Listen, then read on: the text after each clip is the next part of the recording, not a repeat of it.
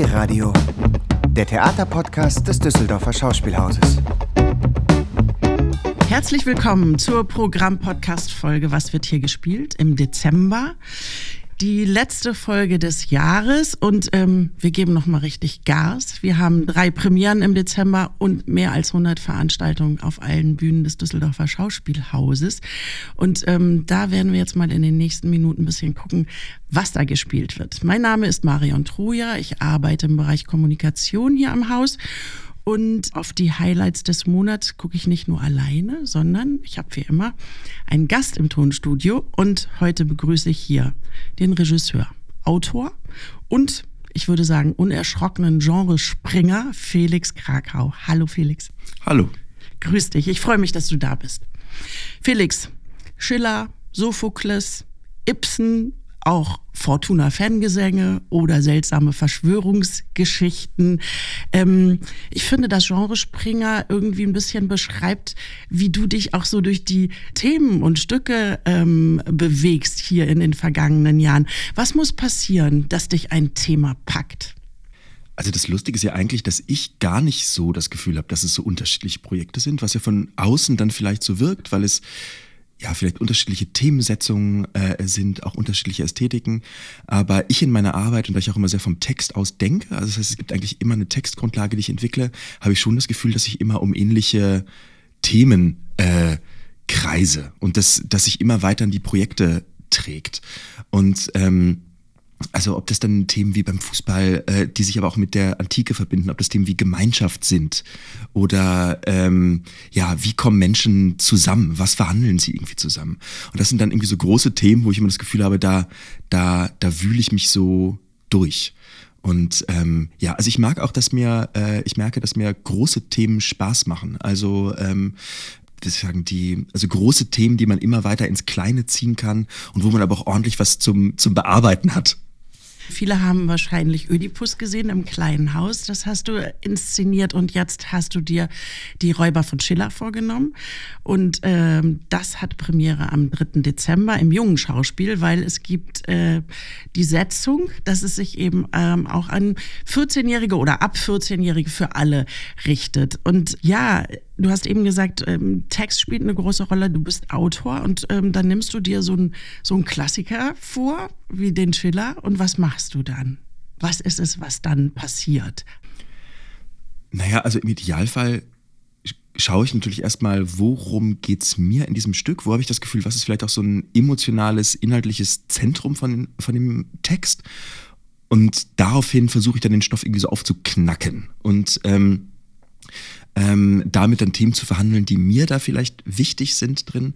Und da hilft natürlich aber auch so eine Vorlage total. Also weil es gibt äh, Figuren, es gibt ein Handlungsgerüst, ähm, wo man sich schon mal draufsetzen kann und womit man, womit man arbeiten kann. Und dann ist aber natürlich der Versuch, schon einen eigenen Abend damit zu erzählen, der im besten Fall, und das ist natürlich ein Anspruch, dem man selten gerecht wird, der im besten Fall Schiller gerecht wird, aber auch dem Anspruch eines eigenen und auch neuen Stücks.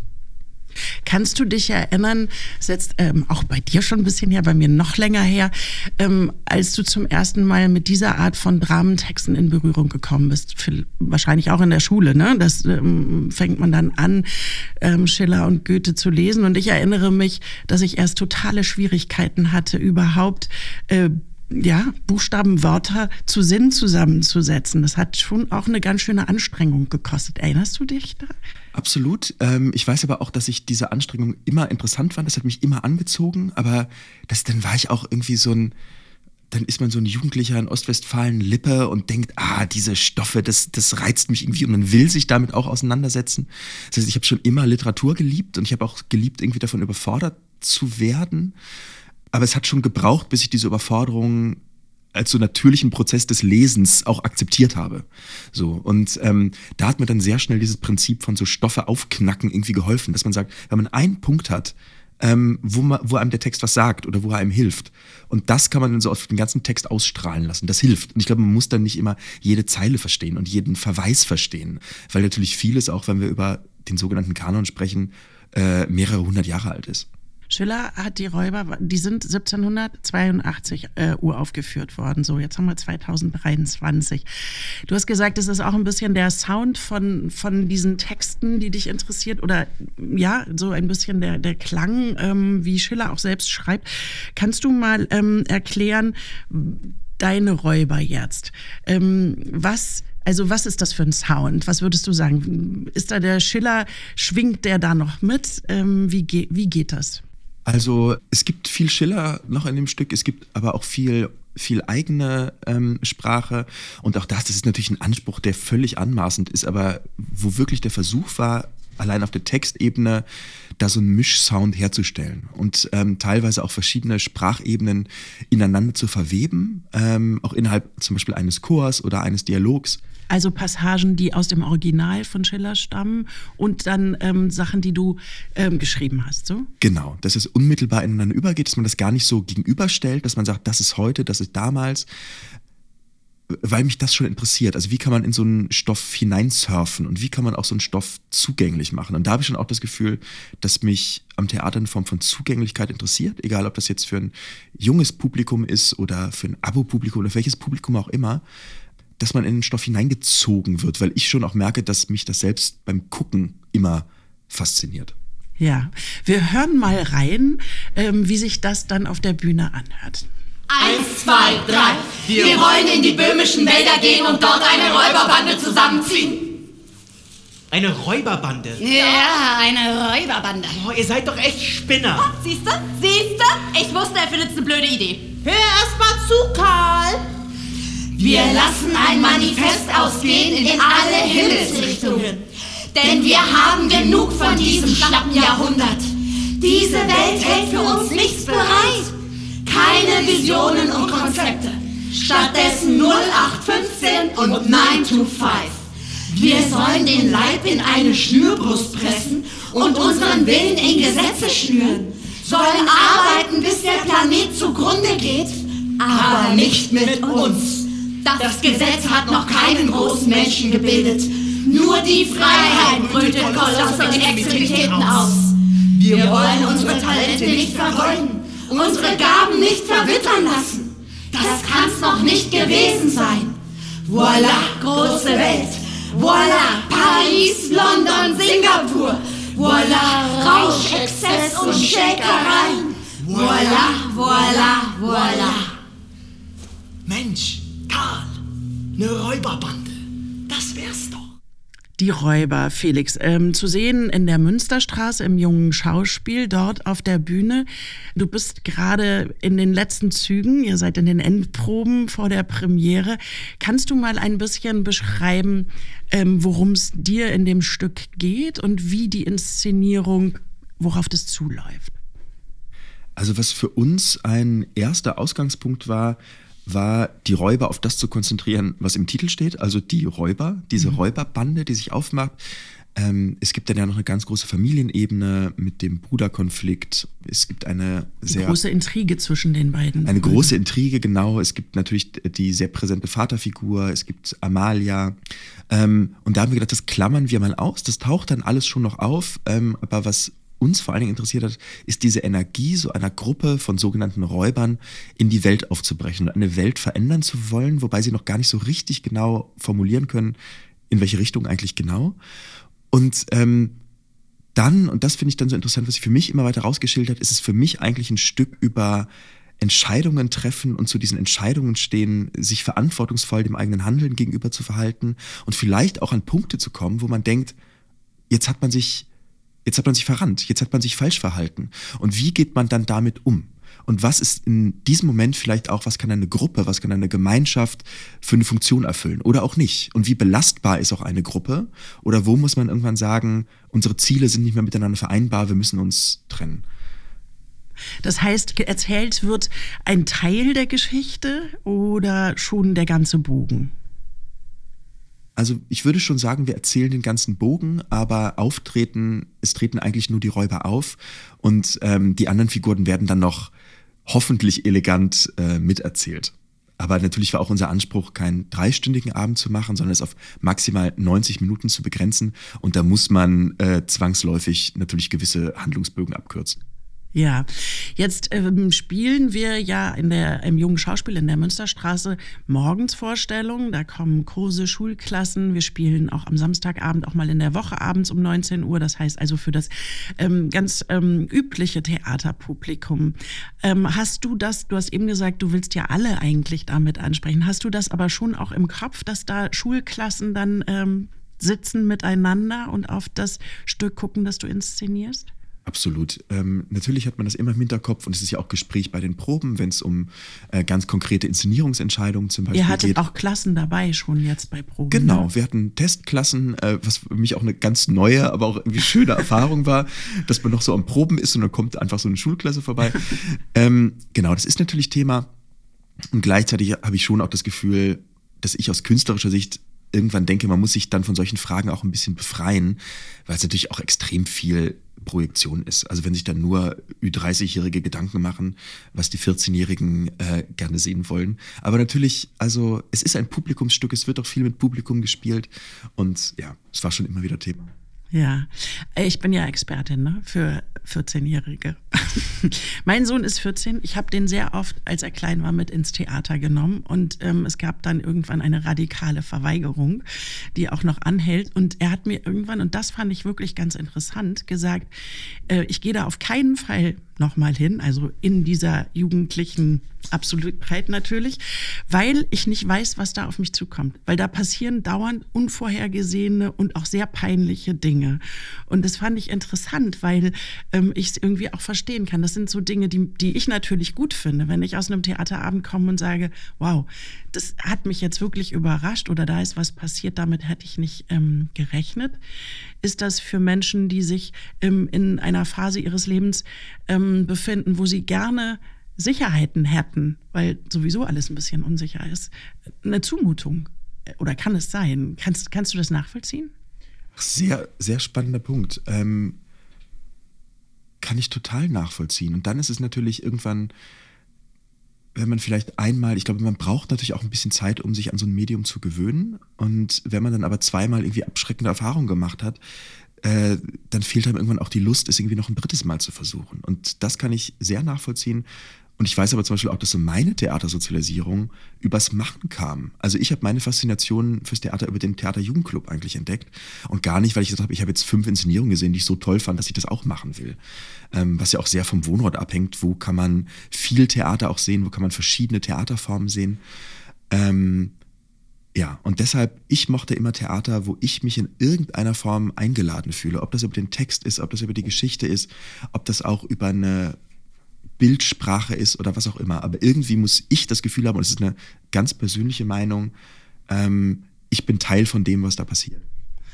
Das ist eine ganz gute Überleitung übrigens, weil in Düsseldorf ist man ja ähm, hier am Schauspielhaus in der Lage, ähm, sich auszuprobieren, auch selber, auch als Jugendliche ähm, zu gucken, ob Theaterspielen was für einen ist. Und nämlich gerade im Dezember, das äh, fällt mir jetzt ein, gibt es äh, im Stadtkollektiv in unserer partizipativen Sparte ganz viele Infotreffen, also am äh, 4.12. und ähm, am 12.12. .12. und am 14.12. mit Angeboten, wo man einfach mal reinschnuppern kann, ob man Theater spielen möchte. Ja, also ein ganz guter Weg kann das sein, selber mal auf der Bühne zu stehen. Fühlt sich auch gut an. Hast du eigentlich auch mal in letzter Zeit gespielt? Nein, du schreibst und du inszenierst. Das ist jetzt das, was du machst. Genau, also das Selbstspielen habe ich eigentlich relativ schnell ad acta gelegt, weil es mir aber auch nie so richtig viel Spaß gemacht hat. Also ich habe auch im Theater Jugendclub dann selbst, da hatten wir die Möglichkeit, immer so eigene Projekte zu entwickeln und zu entwerfen. Und das hat mir immer viel mehr Spaß gemacht. Und da war dann auch klar, ähm, diesen Weg an die Schauspielschulen will ich nicht gehen. Ja, also Regie und Schreiben, genau. Ähm, Felix, 2016 hast du als Regieassistent hier am Düsseldorfer Schauspielhaus ähm, angefangen. Zwei Jahre, oder? Wie lange hast du hier? Zwei Jahre, genau. Zwei Jahre, genau. Und inzwischen inszenierst du an äh, vielen verschiedenen Häusern, ähm, ziehst durch die Republik, schreibst, inszenierst sammelst Preise und Stipendien und kommst aber auch immer wieder ans D-Haus zurück. Wenn du so von einerseits von innen, aber auch von außen aufs Düsseldorfer Schauspielhaus guckst, würdest du sagen, das Haus hat so ein, ähm, eine eigen, es klingt irgendwie eigen oder es ähm, ist etwas, was dir besonders gefällt hier an dem Haus? Na, also vor allen Dingen finde ich, was man natürlich irgendwie merkt und was ich ganz toll finde, dass extrem viele unterschiedliche auch Regiesprachen hier stattfinden, auch viel unterschiedliche Literatur, ähm, was natürlich auch so der Anspruch dann ist für so ein Theater von der Größe und auch von der Stadt, viele, viele Bereiche abzudecken. So. Und ich habe dann schon das Gefühl, und das ist natürlich zum Theater gucken toll, dass ganz viel von dem, was passiert in der Theaterlandschaft, hier zu sehen ist. So. Und ähm, auch, auch zu entdecken ist. Und ich finde, das macht dann selbst zum Theatermachen natürlich ähm, total Spaß. Also sich da auch, sich da umgucken zu können und sich da irgendwie auch zu verorten. Ja, und auch nur wenn ich jetzt hier wieder auf den, ähm, auf den Leporello gucke, der so vor mir liegt. Also viele tolle irgendwie Uraufführungen und auch große Stoffe. Und ähm, das ist ja auch immer so eine Frage mit diesen Stoffen. Muss man Titel noch spielen? Wie wichtig ist der Kanon? Ich finde es toll. Also ich finde es toll, aber auch immer verbunden mit dieser Frage, wie geht man damit eigentlich um? Und wie erzählt man das neu? Und bei den Räubern, als du dir das überlegt hast, war das so, dass ähm, du gedacht hast, eigentlich Schiller, große Bühne, ganz großes Theater? Oder gab es schon eine Idee, dass es für Jugendliche auch sein sollte? Und eben mit dieser Möglichkeit, morgens zu spielen, weil das ist ja nur im jungen Schauspiel gegeben, weil es dort auch ein eigenes Ensemble gibt. Und. Also grundsätzlich wollte ich die Räuber immer schon mal machen. Ähm, und das ist ein Stoff, der immer wieder so äh, mir im Kopf gekreist ist. Und als sich dann hier die, die Situation mit dem jungen Schauspieler gegeben hat, habe ich das sofort vorgeschlagen, weil ich dachte, es eignet sich von den Themen, die da drin stecken, von der Figurenkonstellation und auch vom grundsätzlichen Sound extrem für ein junges Publikum. Aber das finde ich ja auch das Tolle an solchen Stoffen. Ähm, natürlich kann man so einen Stoff auch in großer Besetzung auf der großen Bühne machen oder noch mal oder als Monolog auf der ganz kleinen Bühne. Also ich glaube, dass diese Stoffe in irgendeiner Form auch sehr belastbar sind. Davon lasse ich mich überraschen. Ja, du hast es gerade gesagt, in großer Besetzung auf der großen Bühne. Ähm, die Premiere Prima Facie, die am äh, Freitag, am 1. Dezember auf der großen Bühne zu sehen sein wird, ist nicht in großer Besetzung, sondern da wird es genau eine Schauspielerin sein, die ähm, eine Ze Zeit über eine Stunde die ganze Aufmerksamkeit äh, des Saals auf sich ziehen will, muss, darf. Ähm, ganz schön mutig, oder? Irgendwie natürlich schon, aber ich glaube, es ist nicht mutig, wenn man eine Ausnahmeschauspielerin wie Lou Strenger hat, die das natürlich äh, füllen kann, so ein Saal. Und ähm, ja, also ich bin extrem gespannt auf das Stück, das ja, das ich vorher vor der Spielzeit nie gehört habe und ja mittlerweile irgendwie an gefühlt 400 Theatern gespielt wird. Ähm, ein Hit, der da so rübergeschwappt ist äh, zu uns, das werde ich mir auf jeden Fall angucken. Ja, also prima facie im äh, großen Haus.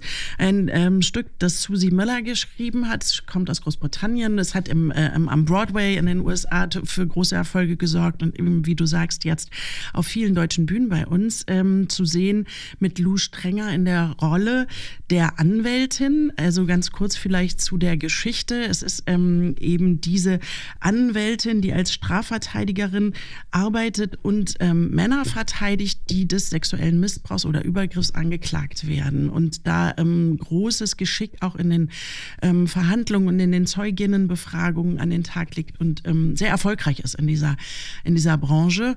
Und ähm, dann kommt es zu einem Wendepunkt und diese Tessa Ensler wird selber, gerät in eine Situation, wo ein Mann ähm, übergriffig wird und ähm, dann kommt es im Zuge dessen ähm, zu einer Anklage und sie ist als Zeugin geladen und stellt dann fest, wie dieses Rechtssystem eigentlich ähm, funktioniert und auch mit Frauen umgeht, die in diese Situation geraten.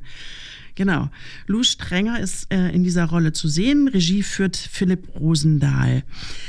Ähm, überraschen lassen werde ich mich auch von unserer dritten Premiere im Dezember.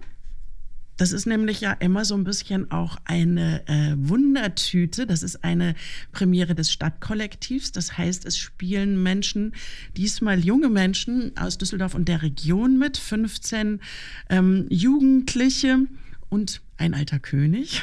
Leons und Lena von Georg Büchner, inszeniert von Nora Schlocker ab dem 9.12. im kleinen Haus. Du hast ja auch mal der Ibsen hier am Haus Pergint. Das war auch eine Stadtkollektiv oder damals noch Bürgerbühneninszenierung, oder?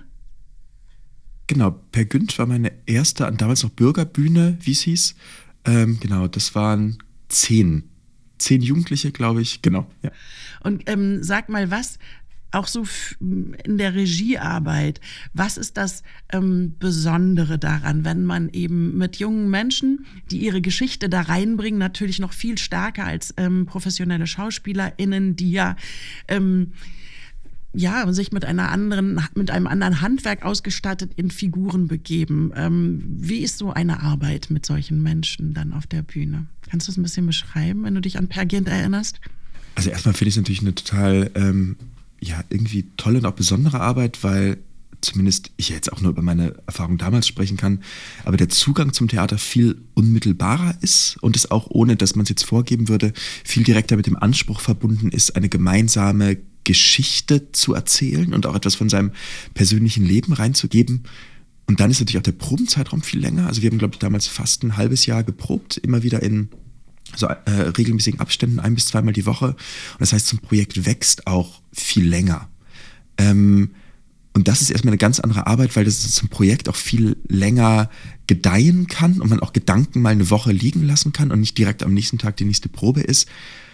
Und natürlich ist es dann aber so, dass man auch immer rausfinden muss, wer fühlt sich wie wohl auf der Bühne, äh, was sind, ähm, was ist so ein theatraler Zugang, den man gemeinsam erfindet, weil natürlich die meisten noch nicht auf Techniken zurückgreifen können, die man dann irgendwann im Laufe zum Beispiel eines Schauspielstudiums entwickelt und auch noch nicht die Routinen entwickelt haben, ähm, mit denen man zum Beispiel auch mit Schwierigkeiten umgehen kann, die sich zwangsläufig in einem Probenprozess ergeben.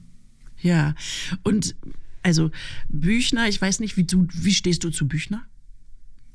Toller Autor, ähm, mochte ich auch in der Schule immer gerne, ist natürlich auch ein klassischer Autor, der in der Schule ähm, viel gelesen wird. Tatsächlich auch Leonce und Lena hatte ich auch immer mal im Blick, falls sich irgendwie die Situation ergibt, das irgendwie mal zu machen. So, und ich vor allen Dingen, ich arbeite gerne, selbst wenn ich, also auch wenn ich bearbeite, ich finde es auch toll, mit deutschsprachigen Autoren umzugehen weil man sich nicht noch die Frage stellen muss, wer hat es irgendwie übersetzt, auf welche Übersetzung beruft man sich, was ja auch nochmal eine eigene künstlerische Bearbeitung ist und man so wirklich so mit dem Originalsound des Stücks arbeiten kann. Ja, und in dieser Spielzeit gibt es gleich zwei Büchner zu sehen im Düsseldorfer Schauspielhaus, weil im Februar folgt noch im Großen Haus die Wojciech-Premiere. Das darf ich nicht verpassen. Felix, hast du Johann Holtrop schon gesehen? Das habe ich schon gesehen. Ich habe mir die Premiere natürlich nicht entgehen lassen.